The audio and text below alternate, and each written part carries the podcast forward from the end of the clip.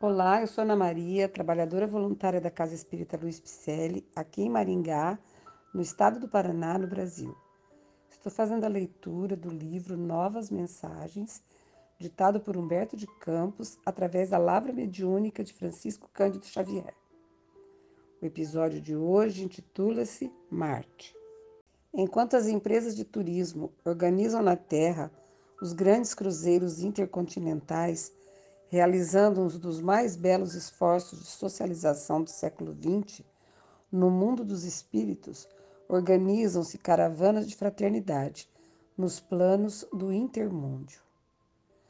Na região do estômago, o privilégio pertence aos sujeitos felizes, bem fichados nos círculos bancários, mas nos planos do coração, os livros de cheques são desnecessários novo Gulliver da vida, mergulho a minha observação nos espetáculos assombrosos, experimentando além das águas do Aqueronte, a mudança integral de todas as perspectivas.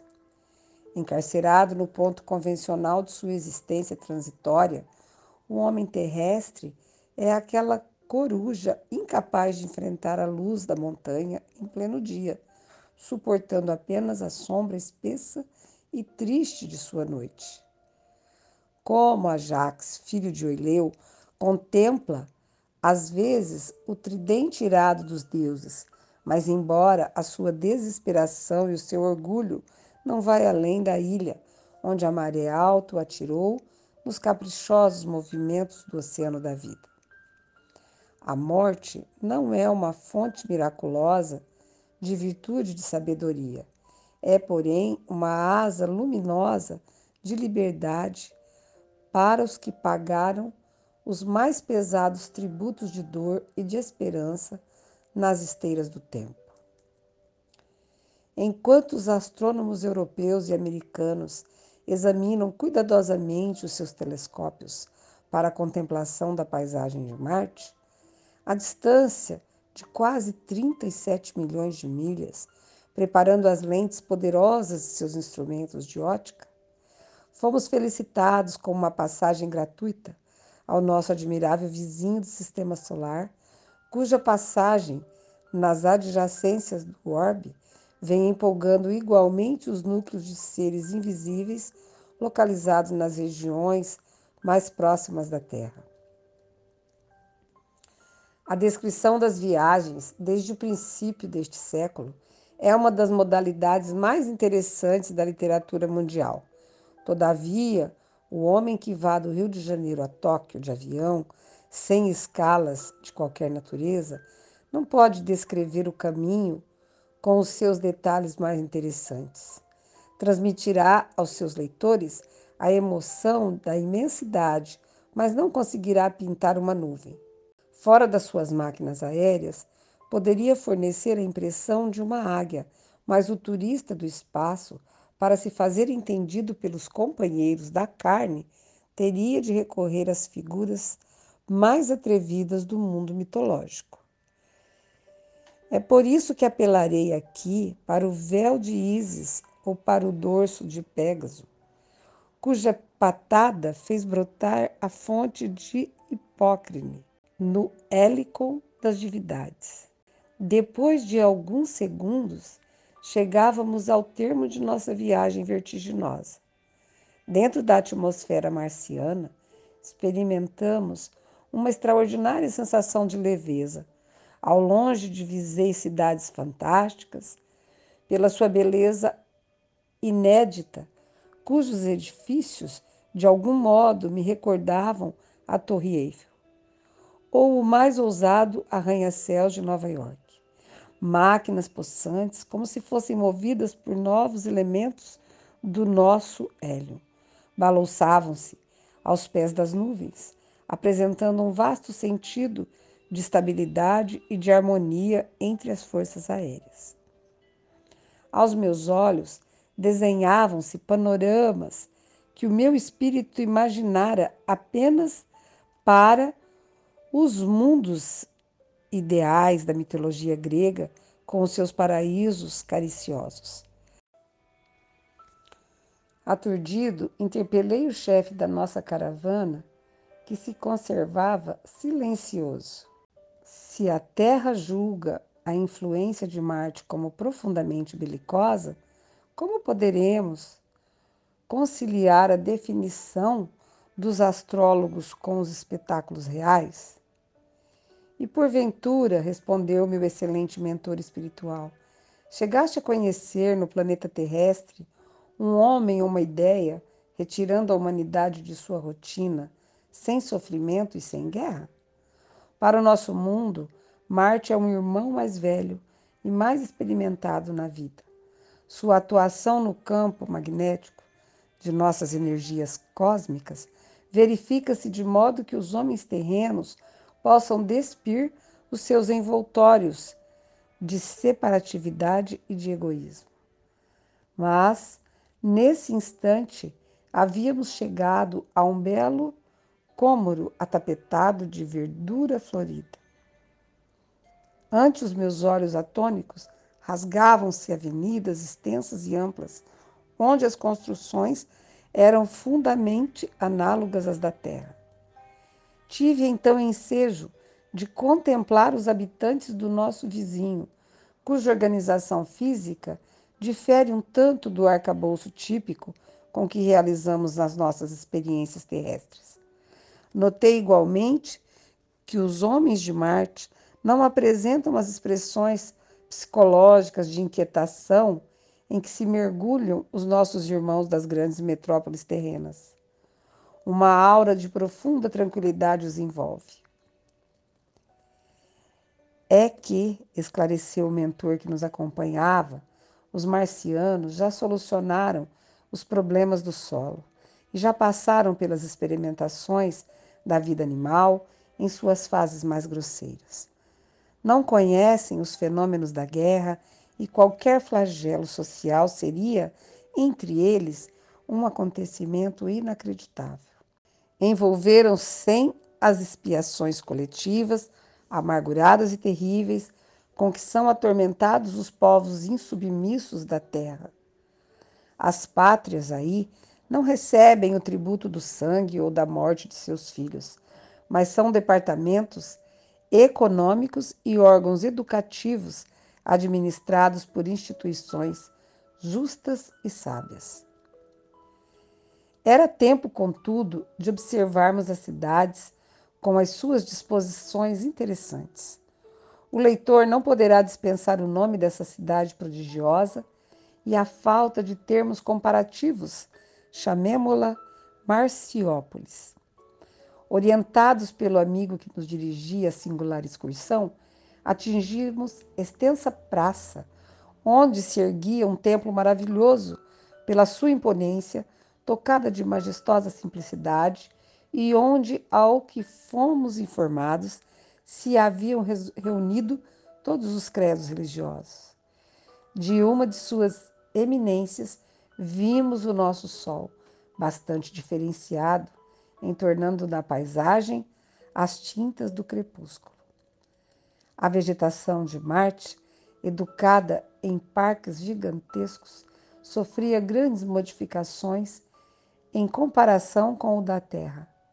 É de um colorido mais interessante e mais belo, apresentando uma expressão avermelhada em suas características gerais.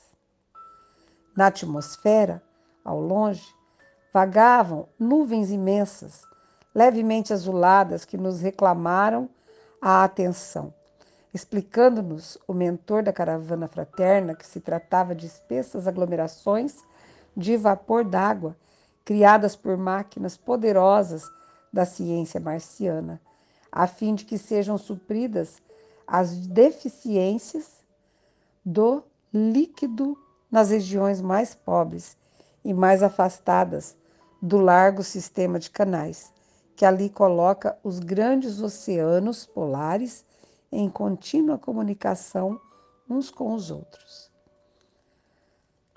Tais providências, explica o espírito superior e benevolente, destinam-se a proteger a vida dos reinos mais fracos da natureza planetária. Porque em Marte, o problema da alimentação essencial através das forças atmosféricas já foi resolvido, sendo dispensável aos seus habitantes felizes a ingestão das vísceras cadavéricas dos seus irmãos inferiores, como acontece na Terra, superlotada de frigoríficos e de matadouros. Todavia, ao apagar das luzes diuturnas de grande templo de Marciópolis, enchia-se de povo.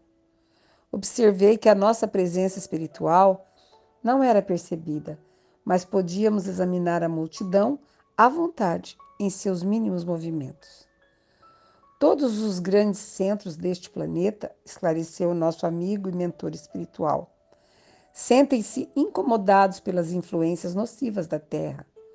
O único orbe de aura infeliz nas suas vizinhanças mais próximas, e desde muitos anos enviam mensagens ao globo terráqueo através das ondas luminosas, as quais se confundem com os raios cósmicos, cuja presença no mundo é registrada pela generalidade dos aparelhos radiofônicos. Ainda há pouco tempo, o Instituto de Tecnologia da Califórnia inaugurou um vasto período de experimentações para averiguar a procedência dessas mensagens, misteriosas para o homem da Terra, anotadas com mais violência pelos balões estratosféricos, conforme as demonstrações obtidas pelo Dr. Robert Millikan nas suas experiências científicas. A palestra esclarecedora seguia o seu curso interessante, mas os movimentos da praça acentuavam-se sobremaneira. No horizonte surgia uma grande estrela de luz avermelhada, enquanto os dois satélites marciáticos resplandeciam. Todos os olhares fitavam o céu ansiosamente. Aquela estrela era a Terra. Uma comissão de cientistas iniciou na tribuna maior do santuário uma vasta série de estudos sobre o nosso mundo distante. Aparelhos luminosos foram afixados na praça pública, ao passo que presenciávamos a exibição de mapas quase irrepreensíveis dos nossos continentes e dos nossos mares. Teorias notáveis com respeito à situação espiritual do planeta terrestre foram expendidas, entendendo perfeitamente as ideias dos estudiosos que as expunham através da linguagem universal do pensamento. A Terra enviava-nos a sua claridade em reflexos trêmulos e tristes, observando então que os marcianos haviam povoado o seu templo de telescópios poderosos. Enquanto os melhores aparelhos da América possuem um diâmetro de 200 polegadas, com a possibilidade de aumentar a imagem de Marte 12 mil vezes, a astronomia marciana pode complementar e estudar a Terra, aumentando-lhe a imagem mais de 100 mil vezes, chegando ao extremo de examinar as vibrações de ordem psíquica na sua atmosfera. A nossa grande surpresa não parou aí, entre os mais avançados aspectos de evolução e de cultura. Enquanto a luz avermelhada da Terra tocava a nossa visão espiritual, víamos que todas as multidões do templo se haviam aquietado de leve. A ciência unida à fé apresentava um dos espetáculos mais belos para o nosso espírito. Vimos então que, ao influxo poderoso daquelas mentes irmanadas no mesmo nível evolutivo, pela sabedoria e pelo sentimento, formara-se sobre o santuário uma estrada luminosa em cujos reflexos descera do alto um mensageiro celeste. Recebido com as intensas vibrações de júbilo divino e silencioso, a figura quase angélica começou a falar depois de uma prece comovedora.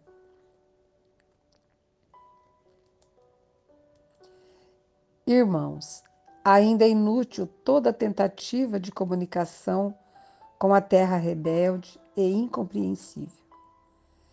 Debalde os astrônomos terrenos vos procuram ansiosos nos abismos do infinito.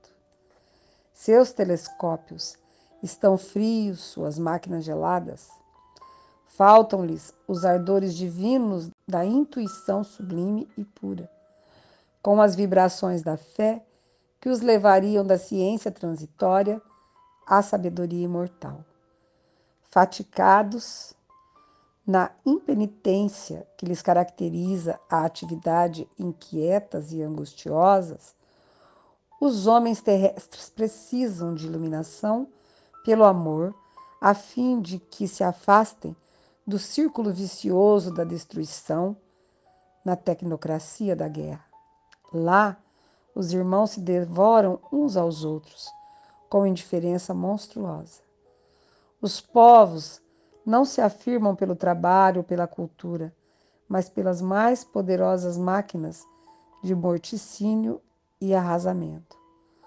Todos os progressos científicos são patrimônio do egoísmo utilitário ou elementos sinistros da ruína e da morte. Enquanto as árvores de Deus frondejam no caminho da vida e do tempo, cheias de frutos cariciosos, as criaturas terrenas consideram-se famintas de violência e de sangue. A ciência de seres como esses não poderia entender as vibrações mais elevadas do espírito. Os vícios de uma falsa cultura casam-se aos vícios das religiões convencionalistas que estacionam em exterioridades nocivas ou se detêm nos fenômenos sem cogitar das causas profundas, esquecendo-se o homem do templo divino do seu coração, onde as bênçãos de Deus desejam florir e semear a vida eterna. Tão singulares desequilíbrios provocaram na personalidade terrestre um sentido bestial que lhe corrompe os mais preciosos centros de força. E somente agora cogitam as instituições divinas da transição necessária a fim de que a vida na Terra se efetive com o sentido da verdadeira humanidade, ali conhecido tão somente na exposição teórica de alguns espíritos insulados. Irmãos, contemplemos a Terra e peçamos ao Senhor do Universo para que as modificações precisas a seu aperfeiçoamento sejam menos dolorosas ao coração de suas coletividades. Oremos pelos nossos companheiros, iludidos nas expressões animais de uma vida inferior, de modo que a luz se faça em seus corações e em suas consciências, possibilitando as vibrações recíprocas de simpatia e comunicação entre os dois mundos. A multidão ouvia-lhe a palavra atenta e comovida, e nós lhe escutávamos a exortação profunda como se fôramos convocados de longe pela harmonia mágica da lira de Orfeu, quando nosso mentor espiritual nos acordava do êxtase a nos bater levemente nos ombros, chamando-nos ao regresso. Em todos os lugares, aos que mandam e vivem os que obedecem. Na categoria dos últimos, voltamos às esferas espirituais da Terra como um homem ignorante que fizesse um voo sem escalas através do mundo, confundido e deslumbrado, embora não lhe seja possível definir o mais leve traço de seu espantoso caminho. Querido amigo, é maravilhoso saber que não estamos abandonados, que existem reuniões em outras moradas do nosso Pai onde nossos irmãos oram por nós. Marte evoluída em relação à convivência, à alimentação, à ciência. Considerando que o texto foi psicografado em 1939, estamos no caminho. Temos ainda muitos equívocos, mas certamente já evoluímos, considerando todos esses anos que se passaram. Entretanto, há um grande caminho a percorrer. Se a gente comparar a visão que nos foi dada de Marte, que a gente possa mudar nossas atitudes individuais, entendendo que ela reflete no coletivo. Todo bem que fizermos é um bálsamo na construção do nosso planeta que está sendo regenerado. Obrigada, Jesus, por tanto amor. Que a sua paciência infinita